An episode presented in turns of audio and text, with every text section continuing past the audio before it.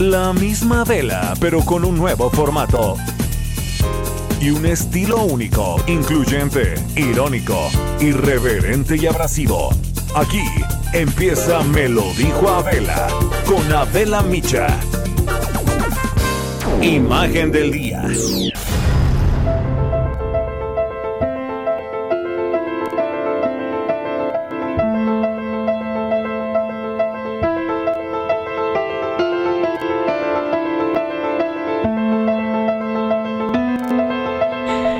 La noche del miércoles pasado, una caravana de migrantes centroamericanos, la primera en los tiempos del COVID, salió de San Pedro Sula, en Honduras, rumbo a la frontera con Guatemala, para intentar llegar a Estados Unidos. Este grupo, que fue convocado a través de redes sociales, aumentó conforme iban avanzando hasta llegar a más de 3.000 entre hombres, mujeres y niños. Desafiando a la pandemia, caminaron sin cubrebocas en una travesía para escapar de la pobreza, de la violencia y de la falta de oportunidades que se vive en sus países de origen. Pese a las restricciones de movilidad entre países por esta el COVID y a las medidas sanitarias y de seguridad que se implementaron en Guatemala, el jueves pasado cientos de personas rompieron el cerco policíaco y militar establecido en la frontera con Guatemala y en estampida literalmente lograron entrar corriendo a ese país en la zona de Corinto.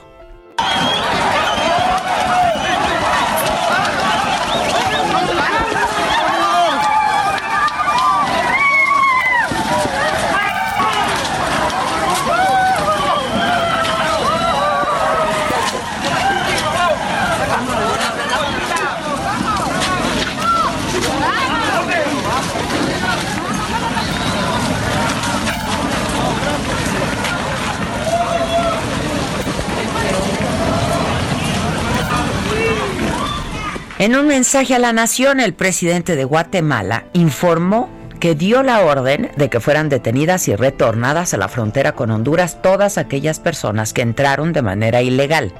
Se bloqueará el ingreso de estas personas que están violentando la ley, sobre todo porque están usando niños no acompañados, están haciendo escudos humanos con mujeres y ancianos y nos están vulnerando a nosotros los guatemaltecos, dijo. No permitiremos que vengan personas a violentarnos y a poner en riesgo la seguridad sanitaria que tanto nos ha costado controlar. Y lo cumplió pues el sábado las autoridades informaron que las fuerzas de seguridad guatemaltecas enviaron a más de 2.000 migrantes hondureños de regreso a su país, disolviendo así la mayor parte de la caravana que buscaba llegar a Estados Unidos.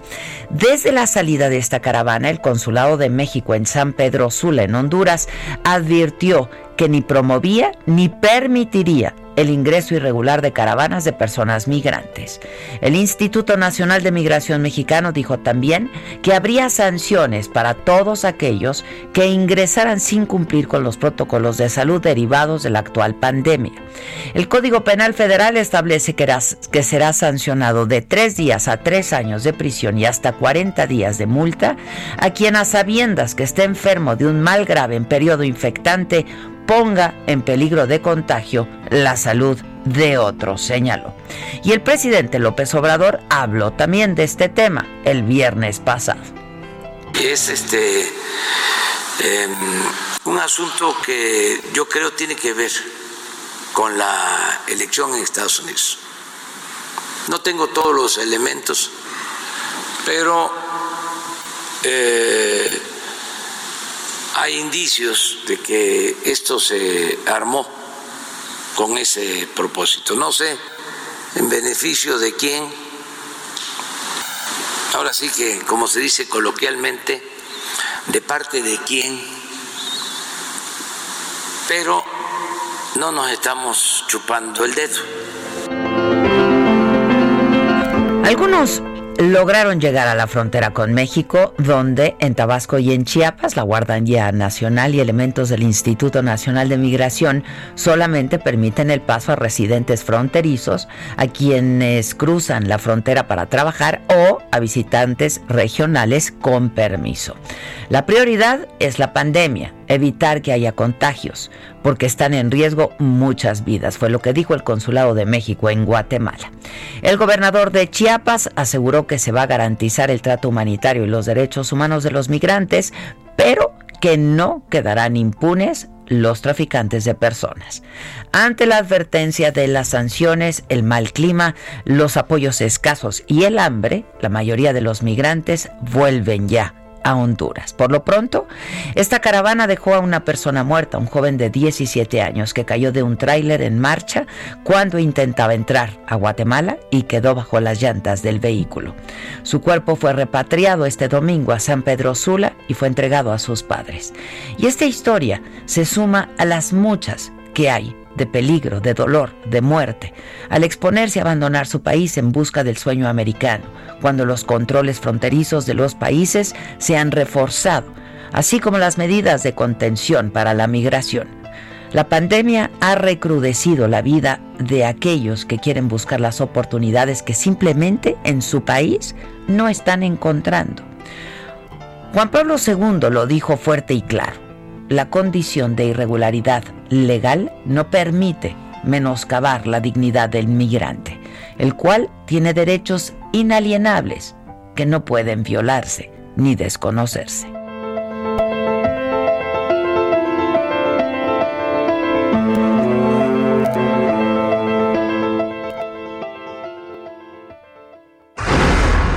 Resumen.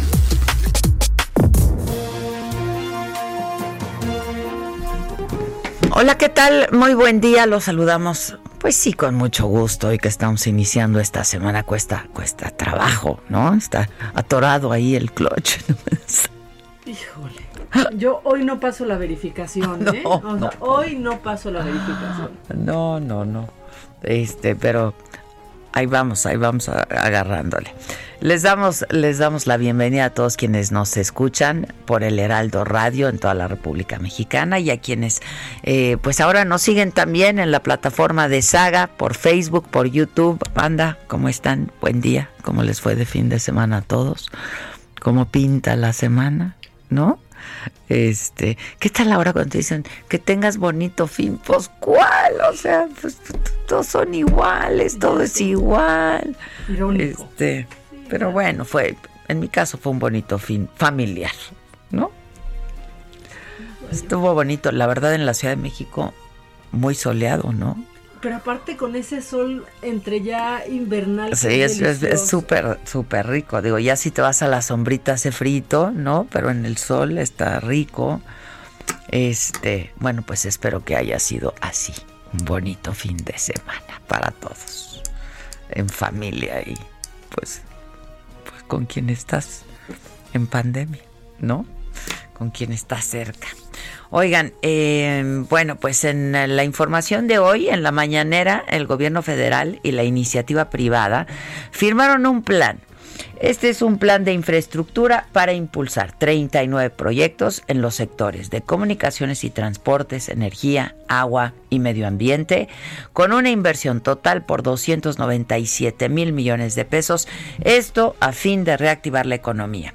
El presidente agradeció a los empresarios eh, y Carlos Salazar Lomelí, quien estuvo ahí en la mañanera, el eh, presidente del Consejo Coordinador Empresarial, dijo que aunque el año pasado, en el 2019, se pronosticó un crecimiento del 4%, pues no se imaginó el impacto del COVID-19 y la contracción económica que provocó, que aquí esto, eh, esta respuesta la dio a una pregunta de Lord Molécula, ¿viste la mañanera de Carlos Pozo? Súper tramposa la película. La pregunta porque le dice, ¿reconoce usted que usted reconoció que se equivocó, no? ¿Eh?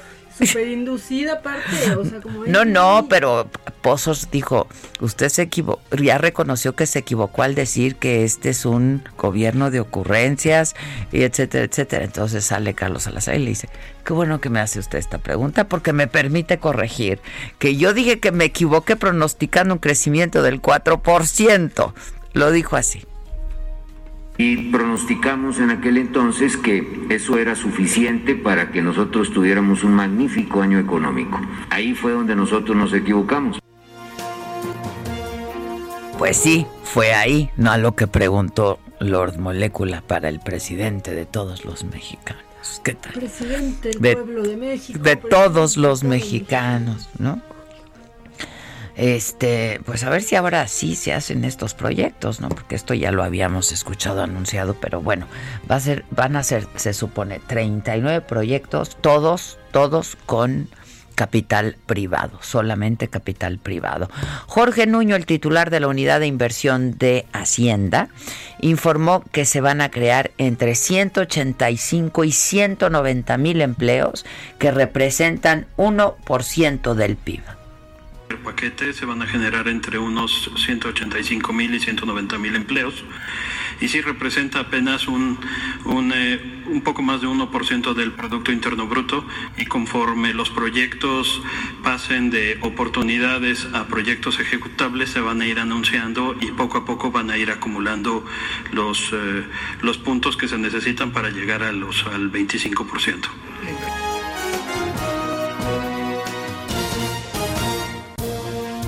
Y Alfonso Romo, el jefe de la oficina de la presidencia, dijo que este anuncio, el de hoy, es muestra de que trabajando juntos, gobierno y empresarios, se puede superar cualquier pronóstico económico. Insisto, todos los proyectos van con capital privado exclusivamente.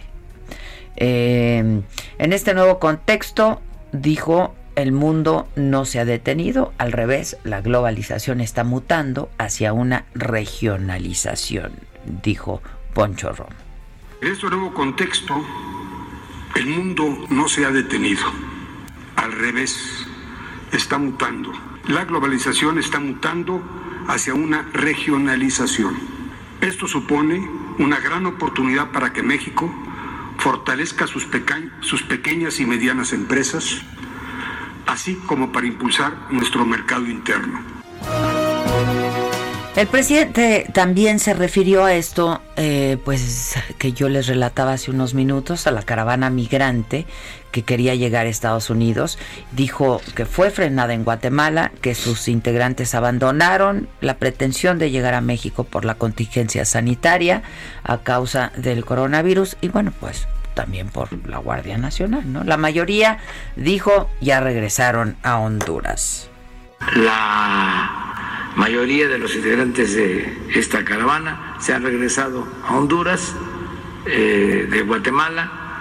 De todas maneras, nosotros vamos a seguir observando esta situación, pero ya no hay el número de personas que eh, se pensaba iban a eh, entrar al país. Eh, bueno, Misael Zavala, reportero del Heraldo, estuvo ahí, de hecho está en Palacio Nacional eh, y nos tiene pues la crónica de lo que pasó, de lo que no se vio, etcétera, etcétera. ¿Cómo estás, Misael? Buenos días. Buenos días, Adela. Pues hoy la conferencia de prensa mañanera comenzó 20 minutos tarde después de que el presidente Andrés Manuel López Obrador alargó eh, la reunión de seguridad precisamente por lo que comentaba sobre la caravana migrante que dijo, bueno, eh, ya fue frenada en Guatemala y bueno, se presentaron también en esta conferencia de prensa mañanera nueve empresarios, líderes de cámaras empresariales y banqueros, esto para firmar este convenio de colaboración eh, donde se compromete una inversión acumulada de 297.344 millones de pesos para 39 proyectos de infraestructura, de energía y agua y medio ambiente y bueno, esta, este, este convenio tiene la finalidad de crear alrededor de 190 mil nuevos empleos, según las cifras que dio el secretario de Hacienda Arturo Herrera. Durante esta conferencia de prensa mañanera, el titular de Hacienda explicó que este convenio de colaboración entre los sectores privados y públicos, eh, bueno, ya son, se aplican en siete proyectos que están actualmente en ejecución, además de otros 32 proyectos que bueno, eh, principalmente destaca en, el sector de carreteras, en el sector energético y también en el sector de aguas. Eh, el presidente eh, del CCE, del, Consejo Coordinador Empresarial, Carlos Salazar Lomelín, pues destacó que este mensaje que envía hoy el gobierno federal es para estar unidos buscando el bienestar del país y también da a los empresarios certeza y certidumbre que mucho la han buscado estos esta iniciativa privada en las inversiones públicas y también en la en las construcciones que han llevado a cabo en el país. También el presidente refirió se refirió a esta eh, ampliación del, del, eh, plantón que se encuentra aquí afuera del Palacio Nacional en el Zócalo Capitalino y bueno le respondió a Frena que bueno hizo una eh, marcha hace unos días donde bueno se ven algunas imágenes que bueno el Zócalo un poco medio lleno bueno pero el presidente dice que apenas estaban a la mitad del Zócalo Capitalino y bueno llama a estos integrantes de Frena a echarle muchas ganas porque todavía les falta mucho y bueno, eh, todavía les falta aguantar hasta el 2022 cuando se eh, se lleve a cabo esta consulta para la revocación del mandato. El eh, titular, el presidente también informó que en seis meses se recuperarán los 20 millones 500 mil empleos que se habían tenido antes de la pandemia, esto según las cifras del Seguro Social, dijo que a partir de abril, de abril hasta la fecha se han perdido alrededor de un millón de empleos y él, bueno, ve que eh, cuando ya el próximo año, perdón, en seis meses sí, se, se recuperen estos 20 millones 500 mil empleos que estaban eh, según las cifras del Seguro Social. Adela, esa es la información. Bueno, Misael, había buen ánimo, ¿no? Con este anuncio. Sí, así es, pues eh, también eh, el presidente del Consejo Coordinador Empresarial pues vio bien esta situación porque dijo que había eh, habían tenido antes de la pandemia buena eh, una, un buen índice eh, en cuanto al empleo y en cuanto al sector económico pero después de la pandemia más bien durante la pandemia pues todas estas cifras se cayeron y ahora con esta firma de este convenio vuelve a haber una digamos, un aliento para el sector empresarial y también para la creación de nuevos empleos. Bueno, gracias Misael, buen día. Gracias, buen. Gracias. Este, oigan, pues este asunto se está complicando, el de la elección de la nueva dirigencia en Morena. Desde Tamaulipas, este fin de semana, el diputado Mario Delgado, quien aspira a la dirigencia de Morena y quien al parecer va en segundo lugar en la primera encuesta, en la de reconocimiento, inmediatamente después, pero por, por, por por distancia, ¿no? Con Porfirio Muñoz Ledo que encabeza la encuesta, se está complicando y dice Mario Delgado que eh, pues les ha faltado, les ha faltado madurez. Pide que se muestre madurez, que se eviten las burlas y los insultos entre los participantes del proceso interno al cargo y dijo que el movimiento es tan grande que no merece recibir instrucciones desde un escritorio de la Ciudad de México. Bueno, en clara alusión a Porfirio Muñoz Ledo, quien ha hecho esta campaña, pues sí, desde su escritorio, y quien estaría dirigiendo Morena en caso de que quedara este, al frente desde su escritorio, ¿no? Este, vamos a conversar en un rato más con, con Mario Delgado y con el actual dirigente interino, este, también de Morena.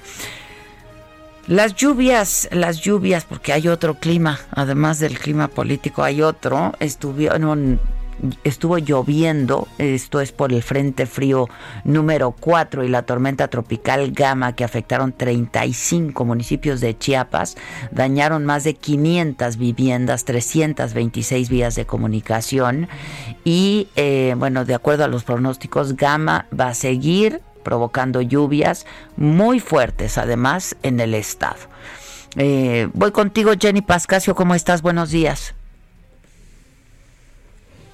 Jenny. Bueno, a ver si podemos, eh, a ver si podemos establecer contacto con, con, con Jenny en este momento para que nos diga, porque pues es lo de cada año, ¿eh? También en estos estados, lo mismo pasa en Chiapas, lo mismo en Oaxaca. Cada vez que llueve, este, pues sí se, se, complica la situación, en, sobre todo en estos, en estos municipios, ¿no? Em, si se puede, Jenny, si no, bueno, entonces vamos eh, con nuestro corresponsal en Quintana Roo. Eh, voy con, con Mauricio Conde. Porque, bueno, el, ¿cuándo fue? El jueves que tuvimos a Erika, ¿no? Este, en nuestro programa Erika García, este, de Cancún y quien está impulsando una iniciativa eh, pues muy interesante además y es una convocatoria para reactivar el turismo en el estado de Quintana Roo, pero además, pues es una manera de reconocer a todo el personal de salud eh, y, a todos quienes han estado en la, en eh, la primera línea de esta batalla frente al COVID, a policías, a, a personal de salud, pero que incluye a médicos, a enfermeros, a gente de, limpieza de los hospitales, etcétera, para que se tomen unas vacaciones. Me pareció una, un gesto, la verdad, increíble que pues logró coordinar Erika, Erika García. Si quieren luego les platicamos más a fondo. Si no, la información está en Saga también. Está en la plataforma, está el programa del jueves también, en donde pues ella nos explica a detalle de qué se trata. Pero el caso es que son vacaciones gratuitas para todo aquel que pueda acreditar que ha estado eh, trabajando durante la pandemia, ¿no? En estos sectores.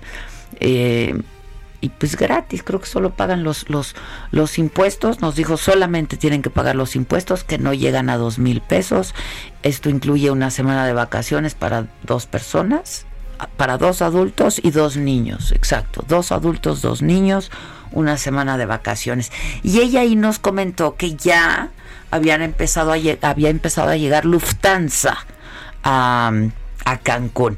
Bueno, pues ya se reinauguraron también los vuelos de Air France. Esto es importante. Mauricio Conde, ¿cómo estás?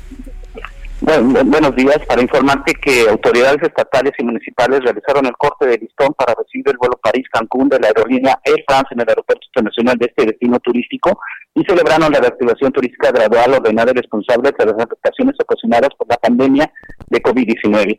Atestiguaron el arribo de 282 pasajeros del vuelo internacional y se cortó el listón de inauguración por parte de la presidenta municipal Mara Lezama, que, cuya cabecera eh, es Cancún y destacó que Cancún continúa avanzando a paso firme en el proceso de, reactivación económica, aplicando protocolos internacionales de salud para recibir a turistas nacionales e internacionales, contando ahora con este vuelo que conecta directamente nuevamente al Caribe mexicano con Europa.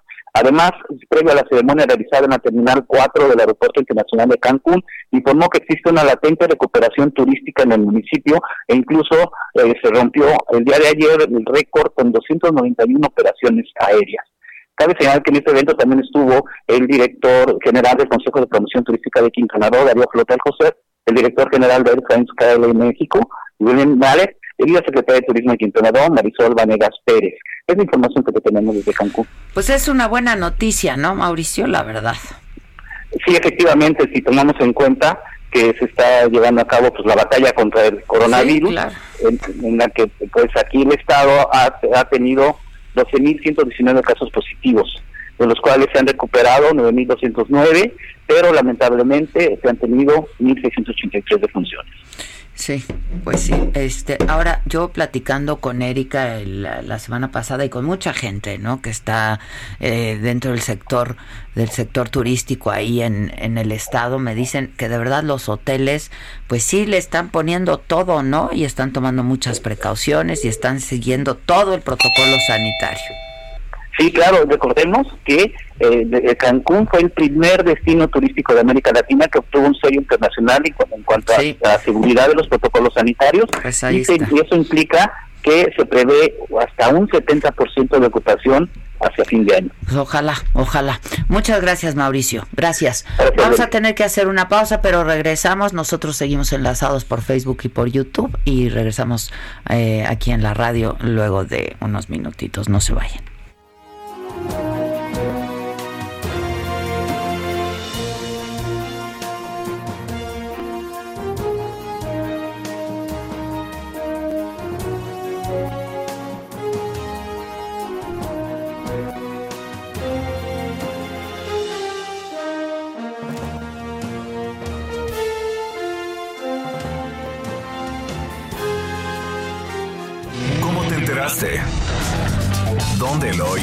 ¿Quién te lo dijo? Me lo dijo Adela. Regresamos en un momento con más de Me lo dijo Adela por Heraldo Radio.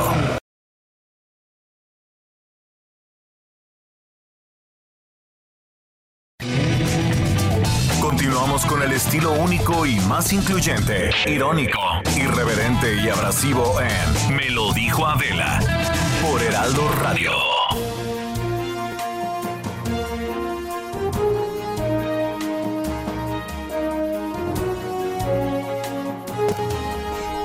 Este.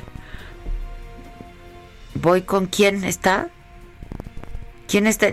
Jenny. Jenny Pascasio. ¿Cómo estás, Jenny? ¿Qué tal? Muy buenos días, Adela. Para informarte que las lluvias del Frente Frío número 4 y la tormenta tropical Gama, como bien decías hace rato, causaron estragos en 11 regiones del territorio chiapaneco, donde ya se contabilizan 543 viviendas y 326 vías de comunicación afectadas. Ante esto, el director de Administración de Emergencia, José Luis Elías Morales Rodríguez, informó que de manera preliminar que 207 viviendas quedaron inhabitables, nueve colapsaron en la región metropolitana, Valle Soque, de los Bosques, Selva Lacandona, Valesca y Norte, entre otros. Dos escuelas de educación básica también tuvieron daños, asimismo 30, 326 tramos carreteros rurales y federales, un puente vehicular peatonal y 13 tramos de la red de tubería de agua potable, además de 10 afectaciones en la red de energía eléctrica. Te comento que las viviendas colapsadas se encuentran principalmente en Ocosocuautla y Amatenango de la Frontera. Protección Civil instaló cinco refugios temporales para la población afectada de Juárez, Ocosingo, Salto de Agua y Luisa Vidal. Protección Civil también informó que Gama seguirá ocasionando lluvias muy fuertes en esta entidad y a través de redes sociales la dependencia estatal difunde infografías sobre la inestabilidad de las laderas para evitar una tragedia como la sucedida el fin de semana en la comunidad Pajaltón de Juan de San Juan Zamula, donde dos menores de edad y dos mujeres perdieron la vida el fin de semana al caerles una luz de tierra encima. Hijos, terrible, terrible. Y va a seguir lloviendo, ¿no? Así es, se pronostican lluvias todavía para las próximas horas. Estemos atentos y en contacto, Jenny. Seguiremos muy pendientes informando. Muy buenos días. Bien, muchas gracias. Bueno, este, y tengo en la línea telefónica ahora al eh, diputado por Morena y quien quiere ser además el pues quiere dirigir el partido. Eh, lo tengo en la línea telefónica, Mario Delgado. ¿Cómo estás, Mario? Buen día. Hola, Adela, ¿cómo estás? Buen día. ¿Cómo te va? ¿Cómo estás? Muy ¿No, bien. ¿No muy bien y de buenas o cómo estás? Bien y de buenas siempre. bueno, es que... Actitud. Es actitud, actitud ante todo y, y salud, ¿no? La verdad que ahorita eso es... En estos tiempos, híjole. En estos tiempos que corren del COVID. Se valora más. Se valora más. Oye, este, pues cómo está la cosa en el tribunal, cuéntanos, ¿y qué va a pasar? Eh? Ya decíamos que Morena, la elección para dirigir Morena nos estaba recordando también los peores tiempos de elección en el PRD. Pues sí, Adela se ha complicado bastante. Eh, siempre el hoy presidente de la República nos dijo que Morena era un instrumento de lucha al pueblo de México, que no le pertenecía a nadie, Morena era del pueblo, y en ese sentido desde hace un año él sugirió que se hiciera a través de las encuestas la renovación de la dirigencia.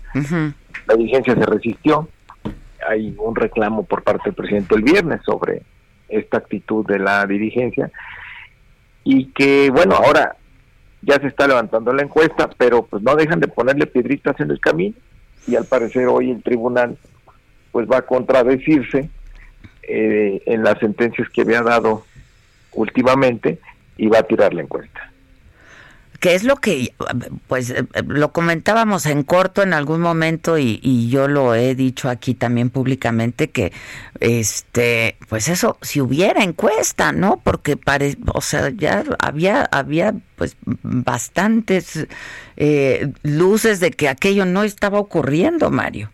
Va, muchas señales de que no, no iba a ocurrir, no iba a tener lugar la encuesta. Bueno, está en curso ya. Sí, la encuesta, pues, lo que no quieren es que pues no les gusta el que va a ganar y parece que están dispuestos eh, a todo.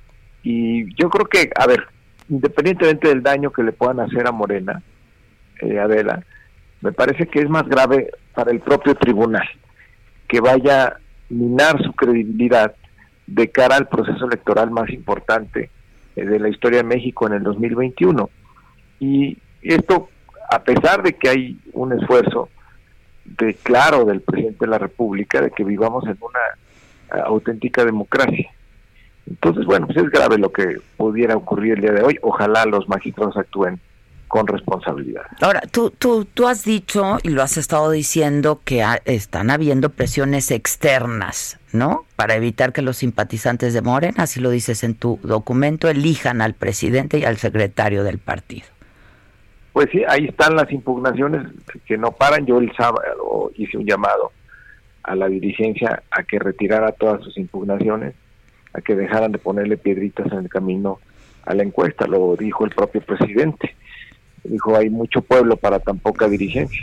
Y es que no, no quieren que la gente decida. ¿Cuál? A ver, ¿quiénes son estas presiones externas o estas personas externas? Ahí están las impugnaciones, Adela. Es, los quienes están presentando las impugnaciones pues son los que no están de acuerdo, pues ya ni siquiera con la encuesta, con quién va a ganar la encuesta, pues está claro que nosotros vamos adelante. Ahora, este está competida en todo caso o no, porque en la encuesta anterior de reconocimiento sale adelante Porfirio Muñoz Ledo, a quien yo entrevisté hace una semana, tú lo sabes y lamentablemente no pudimos concretar la entrevista que teníamos pactada contigo. Este, y hace acusaciones también pues serias a tu persona, ¿no? Sí, está en, ahí en una estrategia de, de dividir ya, hasta me ha amenazado con expulsar. No, no creo que eso le ayude al movimiento, Adela. En, en Morena no hay pensamiento único y creo que nos debemos respeto entre todos. Eh, creo que no, no debemos insultarnos ni, ni descalificarnos entre compañeros del movimiento. Creo que a Morena le falta mucho diálogo, le hace falta que nos escuchemos y que nos integremos, porque la lucha aquí no es por cargos tenemos que perseguir el ideal de la transformación y formar y organizar a nuestro partido que sea fuerte, que esté al lado del presidente en la lucha contra los conservadores y meterle el acelerador al fondo de la transformación. Ahora, como tú dices, la, la, encuesta ya está en marcha, pero pues la pueden traer abajo. ¿Y eh, qué pasaría entonces? Pues vamos a ver qué pasa. Ya digo, ya a estas alturas todo puede pasar. Este, pero hay que cuidar al tribunal, su credibilidad y hay que cuidar también a nuestro partido. Pero que, hay que actuar con mucha responsabilidad. Pero cuando me dices, Mario, todo puede pasar, o sea, pero ¿qué, qué, qué, tendría que pasar? Se queda Ramírez pues Cuellar al frente y tú lo que has dicho es que, pues eso es lo que él quiere, que no se quiere ir. Bueno, podría quedarse, pero creo que el, el, balance del presidente el viernes sobre su gestión es, es tremenda, ¿no? Mucho pueblo para tan poco dirigente. Y ese es la maniobra de hoy es justo para que él se quede. Pues no es muy buena idea, ¿no? Pero así están las cosas. ¿Y qué piensas hacer tú, Mario, en todo caso? Vamos a esperar. Eh, yo espero que actúen con responsabilidad los magistrados. Yo creo que está en, en juego no solo lo que pase con Morena, sino su propio prestigio y credibilidad para poder arbitrar el 2021. Del tribunal en este en este caso, pero para Morena también es, es eh, pues es, es, es, un problema serio, ¿no? Todo lo que está pasando es delicado, pues. Sí, y, bueno, yo creo que favorece a la derecha, ¿no? Estos eh, estos bandazos que no permiten que haya una dirigencia clara en nuestro partido, pues a nadie más se beneficia más que a la oposición. Oye, ¿y hoy tendremos mm, definición en ese sentido? Aparentemente hoy en el tribunal, así es. Ya. Bueno, pues si te parece entonces esperamos eh, eso y si quieres hablamos mañana, ¿te parece? Muy bien, Adela. Te mando, te mando un abrazo. Mario Delgado, este, bueno, pues ha hecho acusaciones en ese sentido, este, que pues las impugnaciones las está haciendo Alfonso Ramírez Cuellar, el actual dirigente, porque no se quiere ir, este, no quiere dejar la dirigencia y que lo está haciendo a la mala. Este, pues a ver qué pasa. Sí, yo insisto, es un cochinero otra vez, como, pues como cuando se hacían las elecciones para dirigir a este, a los, a los presidentes en, en el PRD, ¿no? También vamos a hablar con Alfonso Ramírez Cuellar, en unos minutos más lo vamos a tener. Y a ver qué pasa. Oigan, el que me mandó un video es Ricardo Anaya. Hoy publicó un nuevo video, lo está haciendo cada semana, cada lunes. Ajá, es blogger. Oye, pues lo está haciendo muy bien, ¿eh? Porque no sé cuántas reproducciones tienen los videos de Ricardo Anaya. El de lunes pasado, millones. Fue buen regreso a la vida pública. Oye, ¿eh? lo está haciendo muy bien. La trae bien, su estrategia la trae bien y puede ser una figura destacada de la de la oposición. Este, lo tenemos por ahí el, el, el video. Si no, yo lo tengo aquí. A mí me lo mandó. Este y bueno, entre otras cosas, en el video, este, él sostiene pues que el presidente López Obrador nunca ha sido un demócrata, y dice, eh, por eso es que interviene en el Poder Judicial sin pudor eh, y por eso inventa una consulta inútil para manipular la siguiente elección. Y se pregunta Ricardo Anaya, ¿dónde estaba AMLO durante los fraudes de Chihuahua 86 y el de 1988? En el PRI, se contesta Ricardo Anaya, calladito como momia. A ver si tenemos el fragmentito. Hola, ¿cómo estás? ¿Sabes por qué a López Obrador no le gusta contar la historia completa de la transición a la democracia? Porque lo deja muy mal parado, porque lo desnuda como lo que realmente es. Hay dos momentos clave que explican ese gran cambio, esa transición a la democracia. Y son justo dos momentos de los que curiosamente no le gusta hablar a López Obrador.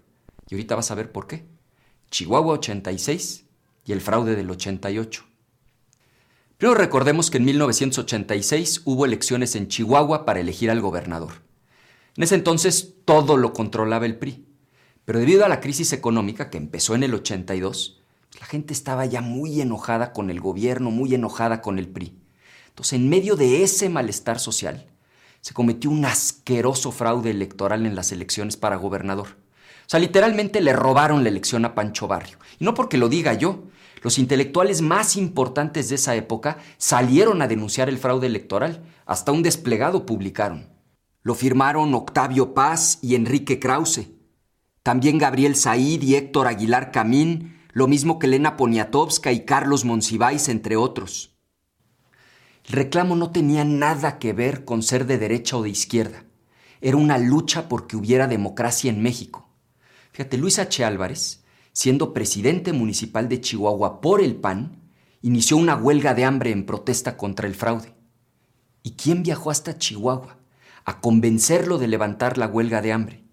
Un líder histórico de la izquierda mexicana, don Eberto Castillo. O sea, lo que hay que recordar es que Chihuahua 86 fue un parteaguas porque se unieron todos los que creían en la democracia.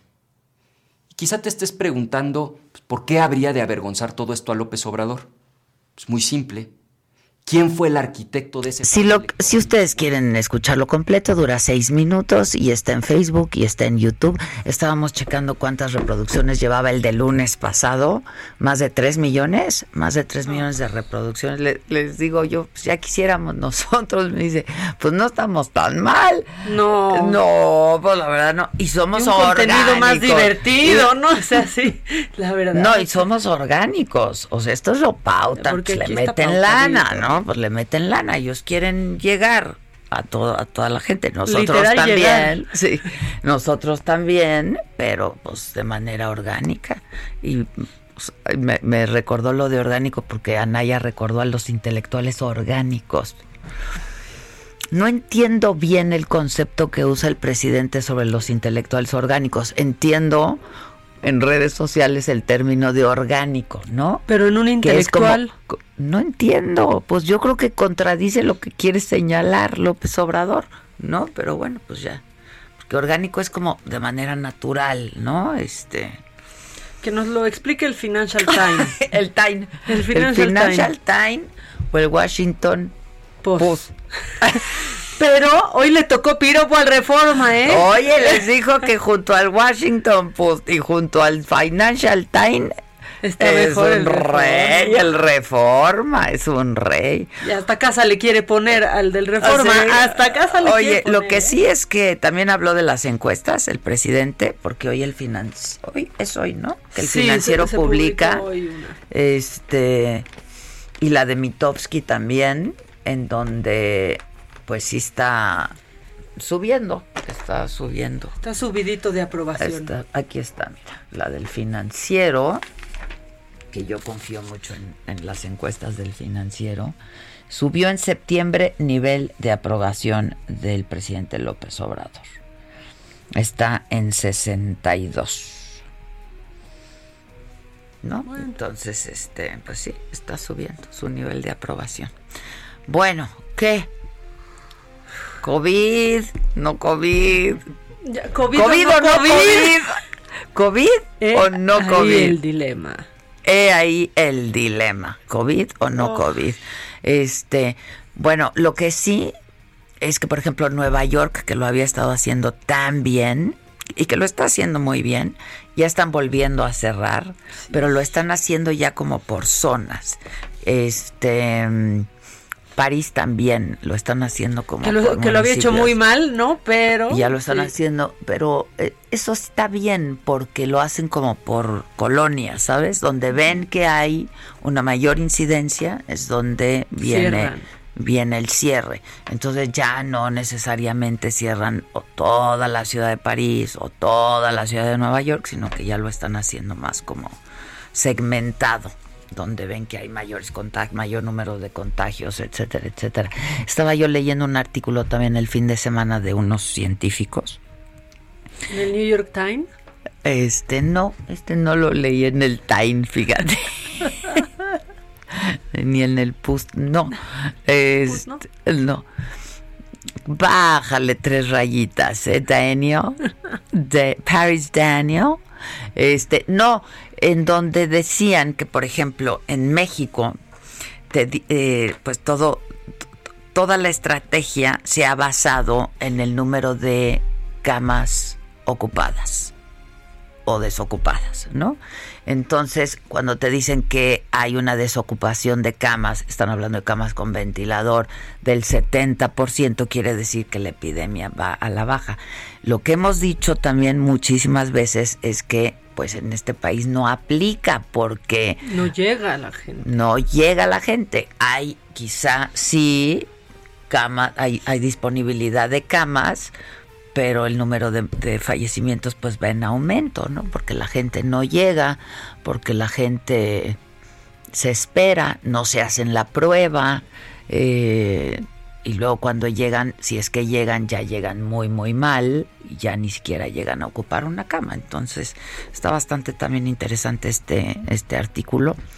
Y, y muy preocupante, ya, ya llegamos a ¿cuántos fallecimientos? 78 mil 79 mil ya. casi, ya 79, ¿no? sí, O sea, seguramente hoy ya 80,000, hoy ya 80 mil. O tal vez no porque es lunes, pero mañana sí. No, pero seguramente a los 80 mil sí, ya estábamos muy cerca. Este, y bueno, otra vez, de acuerdo a pues los números eh, que ofrece la Secretaría de Salud, ¿no? Que son los números oficiales. En fin, este, ¿tien- ¿hay risas? Hay risas, sí hay un poco de risas. ¿No muchas? hay- Pues mira, para lunes sí No va a haber risas. Para lunes no Para está lunes mal. no está mal. Para lunes no está Pues bien, viene lo macabrón. Lo macabrón. Además de la cara del presidente Trump, ¿eh? porque sí estaba el macabroncísima la cara. Oye, macabroncísima toda la especulación de los medios estadounidenses. Hasta aquí, de verdad, algunos vi hacer un hilo de cómo estaba gravísimo el presidente Trump y nos lo estaban ocultando. Y la verdad es que sí está en un estado. Bueno, eso y la especulación de que si se inventó la enfermedad, Si era el COVID ¿no? imaginario. Si era el COVID imaginario, si se la había inventado porque iba a perder en las elecciones y ahora va a ser víctima y entonces puede ganar, este, todo, o sea, todo. Lo que sí, ¿viste el despliegue que se hizo en todas las cadenas estadounidenses que interrumpieron toda la programación para pasar el traslado en helicóptero del presidente al hospital. Sí, no, fue una cobertura. fue una cobertura, o sea, increíble, ¿eh? Todo el monstruo lo echaron. Sí, lo echaron a andar, echaron todo el músculo, todo se veía el músculo, todo el músculo. Cubriendo el paso a paso cuando sale, bueno, cuando anuncia el presidente que se va al hospital, eh, cuando sale en el helicóptero, todos los medios aquí diciendo que qué pálido estaba Trump, ¿no? O sea, desmaquillado más bien. Es que se le ve desmejorado, se le ve desmejorado, ¿no? Pues sí. O sea, se le vio su color natural como pechuga de pollo cruda, ¿no? Así, ese color tiene Trump, pechuguita de ah. pollo ah. cruda, ¿no? Que hasta suena así cuando la ah. la pechuga de pollo, así, así. Este, bueno, y aquí especulaban todos, todos andaban, pues especulando, no, o sea, de especuleros, pues andaba todo mundo, que si en realidad estaba muy grave y de repente que sale a saludar a los simpatizantes en camioneta con todo cerrado. O sea, porque es camioneta blindada que no puede bajar los vidrios y de todos modos no bajaría los vidrios.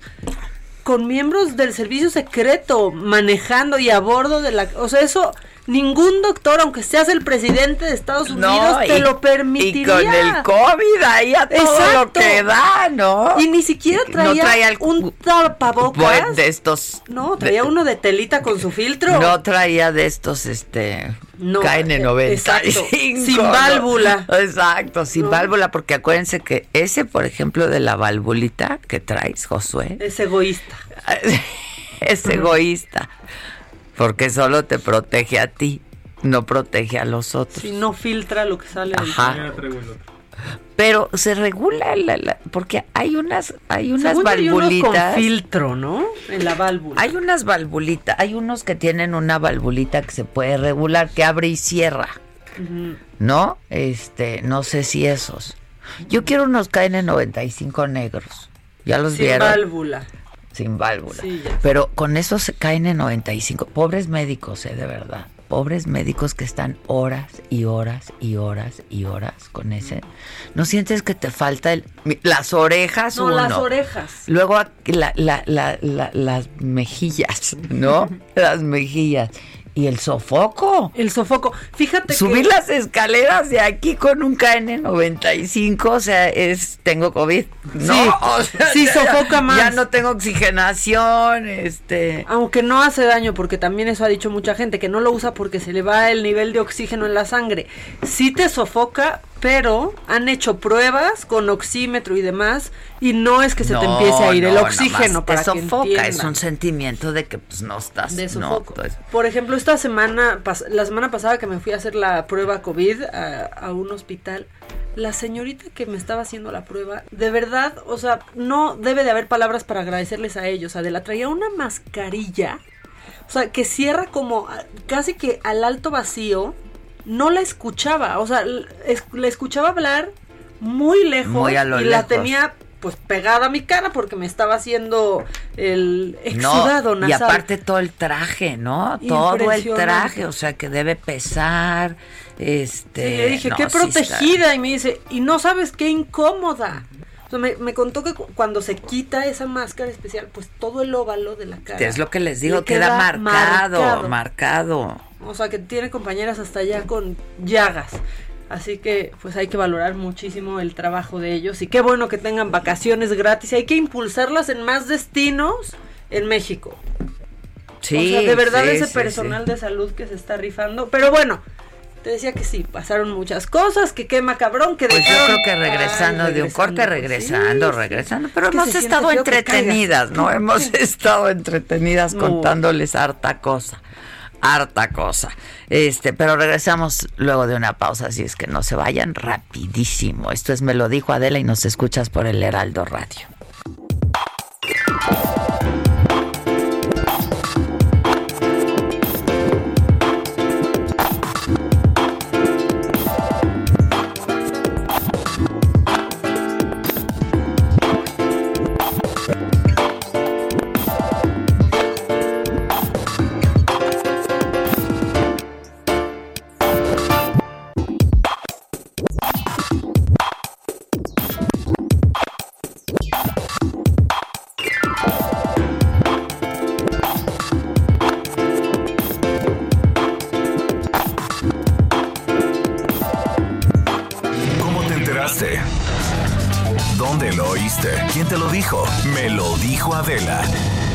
Regresamos en un momento con más de Me lo dijo Adela por Heraldo Radio.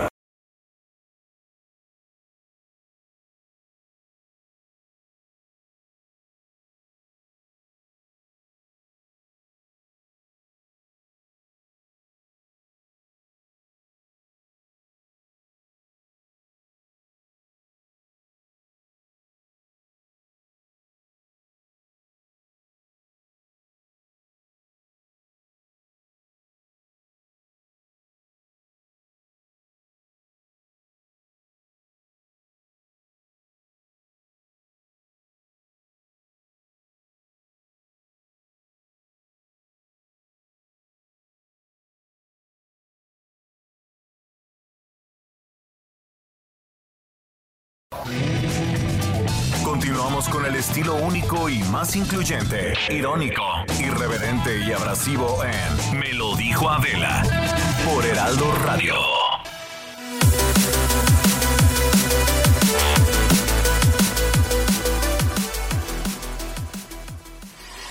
Y en este momento, amigos, vamos a platicar con expertos sobre temas educativos, sobre la nueva normalidad, cómo los niños... Ay, bueno. ¿Hija? Eh, hola, ma, estoy trabajando todavía. ¿Estás al aire?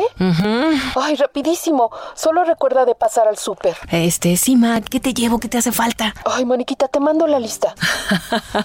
Ay, mi mamá, siempre hace lo mismo. Y ahora se enteró de la promoción en Familia Ganas Más con Nestlé. Compra cualquier producto Nestlé participante, registra los lotes en Nestlé Messenger, contesta la trivia y podrás ganar premios al instante. La verdad es que todo es mejor en familia. Por eso, en familia ganas más con Nestlé. Amigos, por ahí acuérdenme que tengo que pasar al rato por el súper de mi ma, ¿eh? Consulta términos y condiciones en www.enfamiliaganasmas.com.mx. Diagonal términos y condiciones. Come bien.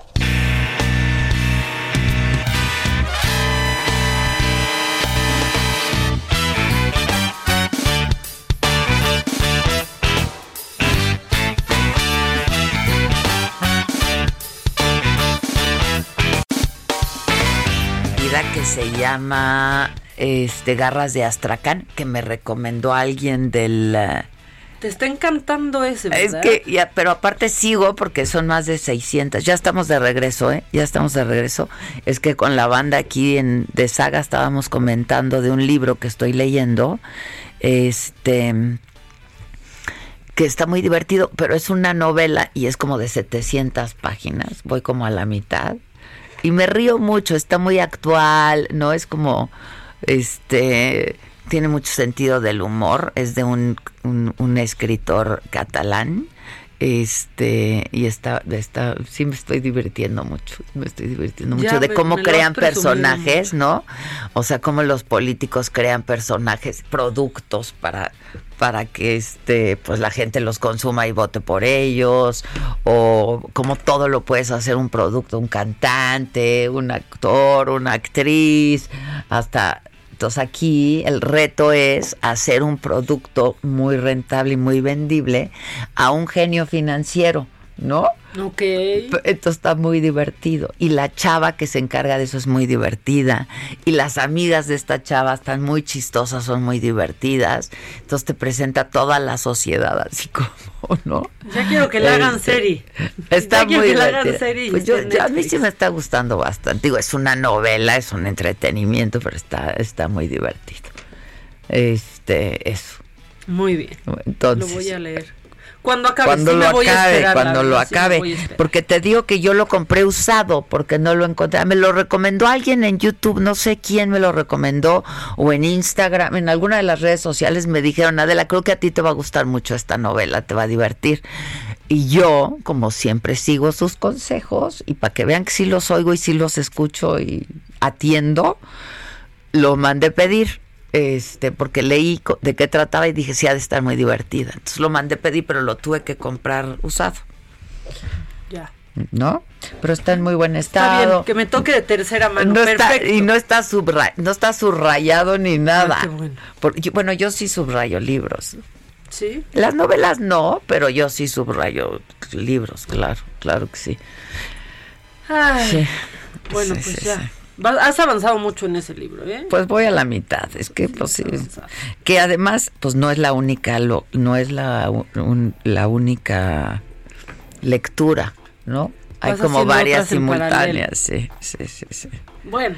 Que por cierto, ando de un parlanchín, ¿verdad? ¿Cuál, por cierto? ¿Cuál otro estás leyendo? No, es que mi, mi, mi hija me regaló unos separadores de libros. No manches. Padrísimos. Increíbles, con las patitas de Alicia, ya ves que soy fan de Alicia. Entonces es el separador y le salen las patitas al Ay, Ay no, increíble. Hoy le tomo foto y te lo mandamos para subirlo. Está increíble. ¿Ya lo tenemos? Bueno, pues ya estamos de regreso en todos lados, ¿no? En la radio, en las redes y en todos lados. Y yo tengo en la línea telefónica Alfonso Ramírez Cuellar, actual dirigente de Morena. Alfonso, ¿cómo estás? Buen día. Buenos días, Adela, muchísimas gracias. No, al contrario, eh, gracias a ti, caray, porque este, pues a ver, cuéntanos qué está pasando. Se te acusa de querer quedarte en la dirigencia y a la mala, ¿no? De estar impugnando todo a la consulta. ¿Qué, qué está pasando y qué puede pasar, Francisco? No, mira, yo he estado cumpliendo de manera totalmente puntual con puntualidad religiosa, pudiéramos decir, absolutamente todas las sentencias del tribunal. La mayoría de las sentencias eh, no, me han gustado. Creo que eh, lo que hicieron en el 2019, donde se movilizaron más de 250 mil militantes y simpatizantes de Morena para participar en las asambleas, eh, eh, en los 300 distritos electorales, pues fue un hecho inédito. Sin embargo, el tribunal con la mano en la cintura, pues decidió, decidió anular este proceso. Después, eh, después eh, hicimos un Congreso Nacional. Yo fui electo por unanimidad en ese Congreso. Se presentó la, la convocatoria para renovar eh, nuestros dirigentes tal, y como tal y como este lo mandan los estatutos. Y luego se presentó la emergencia sanitaria y prácticamente todas las autoridades incluso no solamente las de salud sino también autoridades administrativas en los estados nos prohibieron realizar todos los actos de la convocatoria porque estábamos prácticamente en un confinamiento y las asambleas se consideraron como peligro para eh, aumentar los contagios y generar mayores enfermedades. Entonces esto fue la razón por la que se pospuso una serie de reuniones a nivel nacional, pero fue por una orden expresa cuyo oficio formal lo tiene en sus manos los magistrados. Y de repente pues sale una sentencia, eh, sin decir agua va, sale una sentencia donde nos dicen, este, eh, pues tienen que hacer una encuesta, pero ya hay una especie de asalto a la institucionalidad de Morena, porque excluyen a todos los órganos ejecutivos que tenemos y se la trasladan toda la responsabilidad al INE, eh, un órgano totalmente ajeno, y además en un momento donde la ley prohíbe que los partidos entren a procesos de elección interna, porque ya estamos en pleno periodo electoral. Se ha venido, pues se ha venido, como tú has visto, se ha venido este eh, generando una serie de, de, observaciones, de protestas de los participantes en la encuesta, que si hay un gasto exagerado, que si hubo fraude en las encuestas, eh, y eso es lo que nos tiene metidos en este problema. Ojalá ya lo resolvamos de manera inmediata. Pero ¿cómo lo van a resolver? A ver, el tribunal hoy entonces, en todo caso, al parecer decide si va el proceso con encuesta o no, que la encuesta ya está echada a andar, ¿no? Está, está según el INE, está echada a andar, sí, efectivamente, hizo una encuesta de reconocimiento. Eh, a partir de un que es de la que sabemos ya los resultados, ¿no? De esa primera sí, encuesta. Los lineamientos y la convocatoria establecían que no habría campañas y que por lo tanto supuestamente no eran necesarios los gastos y la fiscalización, pero pues nos dimos cuenta de gastos insultantes, un exceso de dinero, eh, y esto pues generó inquietudes entre los que se habían anotado y además el resultado pues está siendo impugnado por algunos de los participantes y hoy eh, al parecer el tribunal tendrá que resolver. Pero independientemente del resultado yo creo que lo que ya nos exige la situación pues es poner un alto en el camino eh, llamar a un acuerdo absolutamente entre todos. Yo creo que independientemente de lo que suceda, el Consejo Nacional de nuestro partido tiene que reunirse, tiene que integrar una gran comisión unitaria para enfrentar pues dos procesos electorales que tenemos en estos momentos, que es Hidalgo y Coahuila, y además toda pues, la estrategia para el, pues, el año que entra, ¿no? Sí, sí, sí. Ahorita tenemos una expectativa de ganar en las 15 gubernaturas y también en la mayoría de los 300 distritos electorales federales. Entonces yo creo que ya independientemente de lo que resuelva el tribunal o el INE, pues ya nosotros tenemos que poner un hasta aquí, eh, ponernos a trabajar, porque eso es lo que urge en estos momentos. Pero ¿cómo independientemente? A ver, este, se, van a ajustar a lo que diga el tribunal a lo que diga el INE y a lo que digan los órganos, o sea, no tenemos de otra. A nosotros nos quitaron la organización del proceso. Ah, Nosotros solamente vamos a pagar por algo que no pedimos. Vamos, nos van a cobrar aproximadamente 21 millones de pesos por las encuestas, cuando un proceso interno pues nos sale en menos de 8 millones, ¿no? Con todas las asambleas y toda la movilización de la militancia en el país, pero bueno, eso es lo que dice la sentencia. Habrá que pagar este este monto, recordando que Morena pues es el único partido que ha renunciado al 50% de sus prerrogativas. Cada año nos descuentan poco más de 800 millones de pesos. Entonces, este, eh, pero bueno, ese es otro otro problema. Lo que ya necesitamos es entrar a un proceso de unificación muy fuerte. ¿Y cómo le van a hacer? Yo entrevisté a Porfirio la semana pasada y me dijo, a ver, yo estoy proponiendo que haya un candidato de unidad seguramente pensando en él, no lo sé. Este, pudiera ser? Pues yo creo que hay muchas fórmulas. Yo creo que todos tenemos que despojarnos de nuestros intereses particulares y la mejor forma eh, que encontremos y que nos garantice la unidad es la que tenemos que echar a andar. Y esto ya no puede seguir así. Tenemos ya muchos meses desde el año pasado con un asedio judicial pues sin precedentes y que se vino a coronar pues con un asalto a la institucionalidad de Morena, con una sentencia hecha a modo, este, eh, y que esto trastoca todas las normas internas de nuestro partido.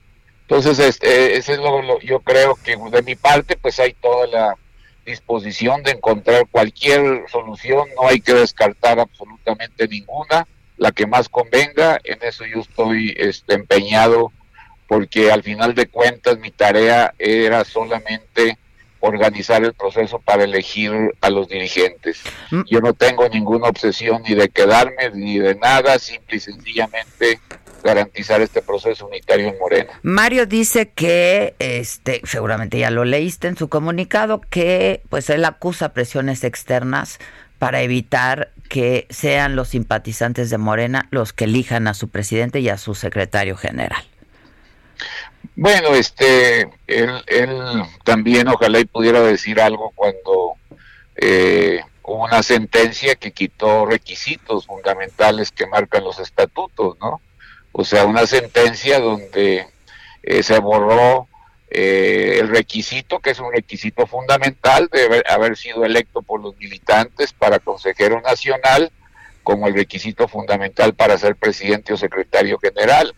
El tribunal quitó ese requisito como una especie de sentencia modo para beneficiar a una persona en lo particular y además el otro grave problema pues es que eh, no se cuidó el cumplimiento de los lineamientos, el gasto fue ofensivo, es eh, exagerado, como si estuviéramos en una campaña presidencial y esto es lo que metió descontento entre los participantes de la encuesta. Ahora, este pues Mario dice, ¿no? Y también Jacob y etcétera, que este, que has estado haciendo maniobras irregulares para quedarte con la dirigencia. No, para nada, pues si ojalá yo tuviera tanto poder. Y que y lo que se ha estado haciendo, y me lo dijo Mario hace un ratito, ¿no? Es que todo es en contra de que no se queden ellos, de que no se quede él.